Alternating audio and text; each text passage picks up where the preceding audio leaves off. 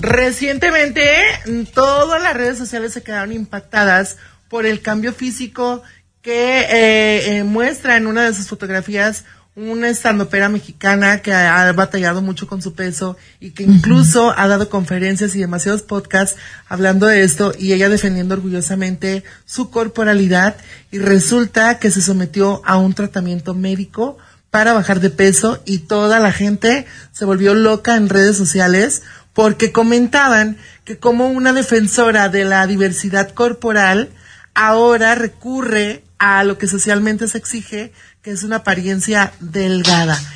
Qué fuerte este tema, muchachos. Yo quiero comentar algo de esos chicos. Eso está ahorita, yo me imagino que ha de haber sido con lo que está de moda, esa inyección que es para los diabéticos, que se llama Ozempic. No sé si, si, si está tan fuerte en, México como aquí en los Estados Unidos.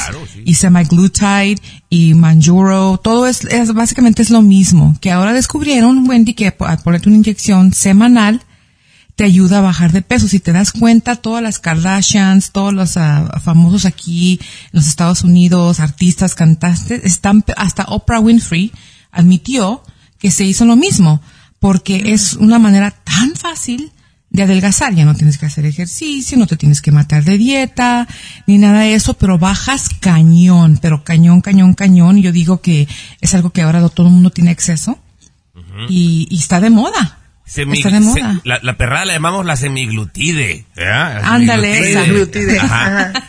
Ahora, eh, volviendo con esta, con la, con la comediante, que antes eh, era una defensora de, la apariencia física, y que ahora decidió, pues está bien, digo, lo que te acomode, lo que te haga feliz, ¿no? De repente antes estaba a gusto con sus libras de más, pero ahora ya decidió que se siente más cómoda estando más, más delgada, pues bien por ella, ¿no, Wendy? Sí, lo que la mm. gente le comentaba por ahí en la fotografía, que en una de las fotografías que ella subió, fue que como después de defender y decir, quiérete como tú eres, respeta tu cuerpo como tú eres, y la gente te tiene que amar como tú eres, recurre a este requerimiento social que es estar delgada. Entonces, sí entra un tema muy fuerte porque, bien, yo les voy a platicar. Sí. Yo hace cinco o seis años, seis años aproximadamente, me hice una liposucción. Y resulta que ahora estoy con un mayor peso que cuando me la realicé. Ah, Sin embargo, sí, es la verdad. Sin embargo, por ejemplo, la cirugía está súper bien hecha. Eh, fui con un cirujano hace poco eh, porque tenía en la cabeza como volverme a hacer otra liposucción. Y me dijo, tu lipo está súper bien hecha. Incluso si yo estoy en ayunas, se me marca todavía como, como el abdomen.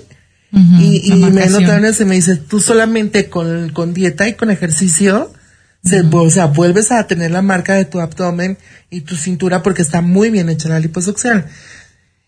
Y entonces me quité como la idea en la cabeza de eso. Aparte de que he pasado como procesos psicológicos que me han ayudado a tener un poquito más de autoestima.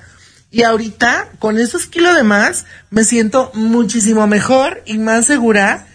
Y he logrado muchísimas cosas más que cuando me realicé la liposucción. ¿Y por qué crees? Entonces, sí creo, sí creo que es un tema muy de emoción, muy de empoderamiento y sobre todo un tema de estabilidad emocional más que nada, porque si no tienes una estabilidad emocional, a te hagas lo que te hagas, nunca te vas a sentir bien. ¿Sabes qué? Lo que pasa es que la gente tiende, a ser muy hojaldra. La gente es cruel. Entonces de repente pues te busca la manera chistosona de defenderte o te pones perruchón, pero de repente ya también llega un momento que, que te sientes muy agredido y, y, te, y te sientes forzado a bajar de peso. Ru nos comentaba el otro día de que ella ha sufrido con este asunto toda la vida. Mm, toda mi vida. Toda mi vida. Siempre fui la gordita, siempre fui, o sea, mis hermanos, yo fui bullying en la escuela, en la casa, por mi familia, y no es de que era una obesa, así que digas, wow, no cabía por la puerta, no, era gordita, o sea, yo te puedo enseñar fotos donde sí era una niña gordita, pero no era, no era exageradamente obesa, pero sin embargo, qué cachetona, qué panzona barrigona, qué, o sea, tú... No, no, no, un, un, romanticismo familiar. Si son requisitos para un trabajo, me quedo con él.